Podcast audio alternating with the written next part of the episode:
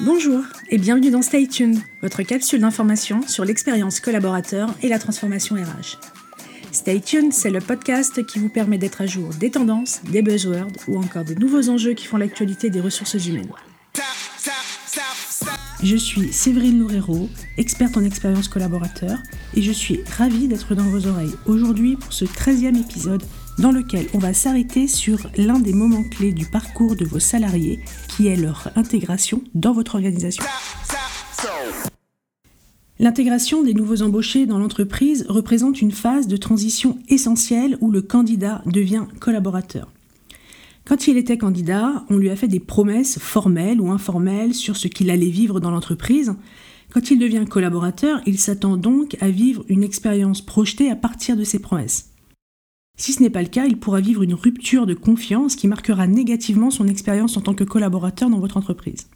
C'est la raison pour laquelle on parle de l'intégration comme d'un moment clé, c'est-à-dire un moment décisif dans la perception qu'aura le collaborateur de son expérience. Tiens, une petite parenthèse lexicale ici. Euh, il ne vous aura pas échappé que l'on parle plus d'onboarding maintenant pour euh, désigner cette phase d'intégration.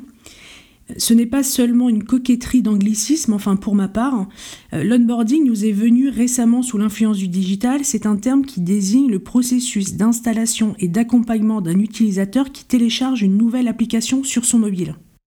Je trouve que la transposition à la phase d'intégration fonctionne bien. Elle permet d'accentuer la notion d'accompagnement du nouvel arrivant. Et c'est pourquoi vous m'entendrez souvent parler d'onboarding moi aussi. Pas parce que je succombe à un terme à la mode, plutôt parce que j'en comprends l'intérêt.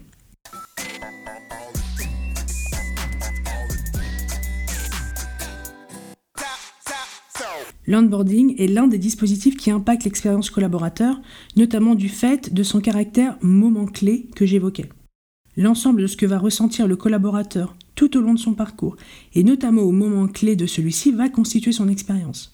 Ce qu'il va ressentir pendant son process de recrutement, dans son quotidien de travail et après avoir quitté l'entreprise, son expérience sera donc aussi alimentée par ce qu'il va ressentir lors de son onboarding. Intégrer une nouvelle entreprise, c'est bien évidemment excitant et chargé d'attentes, mais c'est aussi souvent angoissant et stressant pour le nouvel arrivant.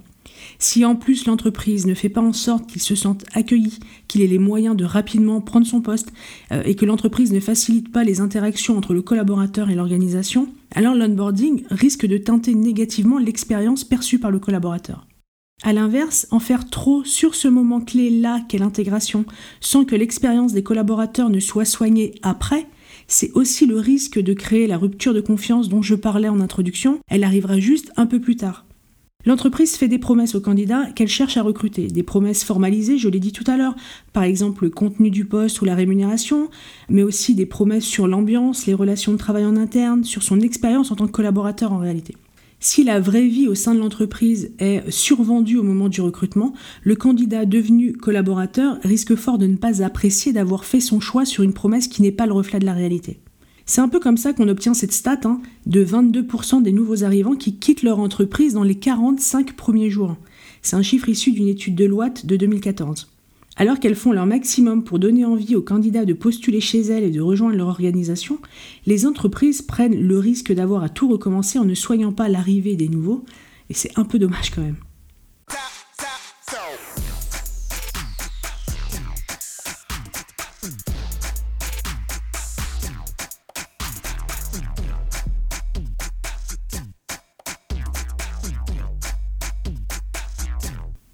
Alors comment faire en sorte que l'onboarding des nouveaux arrivants ne leur fasse pas regretter leur choix et surtout participe à une expérience collaborateur positive? Je vous conseillerais de structurer le process onboarding en trois phases. La première, c'est la phase de pré-intégration. Vous la connaissez tous, cette zone blanche entre le moment où l'entreprise et le candidat se disent oui mutuellement, mais il va s'écouler plusieurs semaines, parfois plusieurs mois, entre euh, ce moment-là où on se dit oui et la prise de poste effective, une période qui est souvent synonyme de coupure son-image entre l'entreprise et le futur candidat. La bonne pratique ici, c'est de donner le sentiment au futur nouvel arrivant qu'il fait déjà partie de l'entreprise, qu'il fait déjà partie de l'équipe.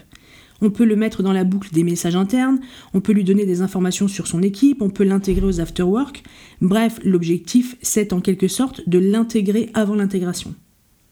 La deuxième phase de ce process en trois temps, c'est la phase d'intégration qui commence le premier jour de l'arrivée du collaborateur. L'équipe aura été informée de la date, évidemment, il y aura peut-être eu un welcome kit qui aura été euh, préparé, et surtout un planning aura été défini. Les services administratifs et l'IT auront euh, de leur côté préparé cette arrivée, euh, le badge, l'ordinateur, le téléphone, l'annonce d'arrivée, etc. Tout sera prêt. Précision, c'est bien le manager qui est le pilote de cette journée et plus globalement, c'est bien le manager qui est le pilote de l'intégration. L'un des points les plus importants ici, pendant les trois premiers mois de l'entreprise, c'est la formalisation d'objectifs et leur suivi régulier.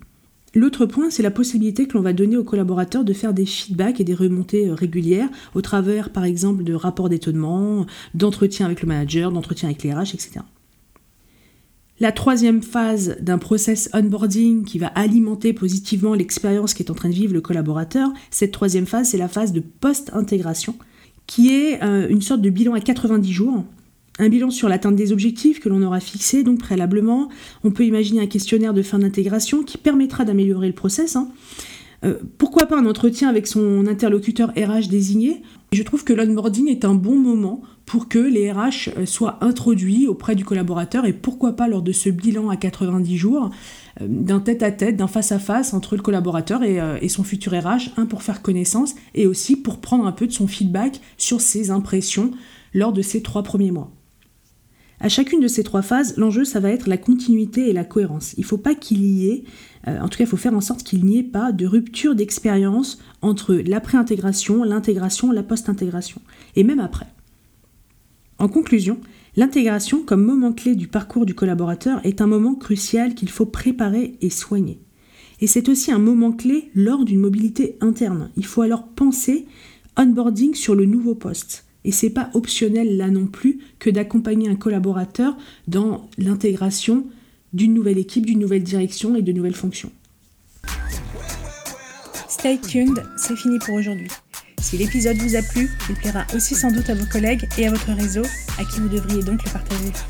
L'autre moyen d'exprimer que le podcast vous plaît, c'est de le noter dans l'application en lui mettant un maximum d'étoiles. Merci d'avance. Aussi, n'hésitez pas à m'indiquer dans les commentaires le sujet que vous souhaiteriez que je décrypte dans un prochain épisode. Stay tuned revient dans deux semaines. D'ici là, restez à jour en suivant la presse review tous les vendredis sur mon compte LinkedIn ou sur mon site pointdecontact.fr. À bientôt. So.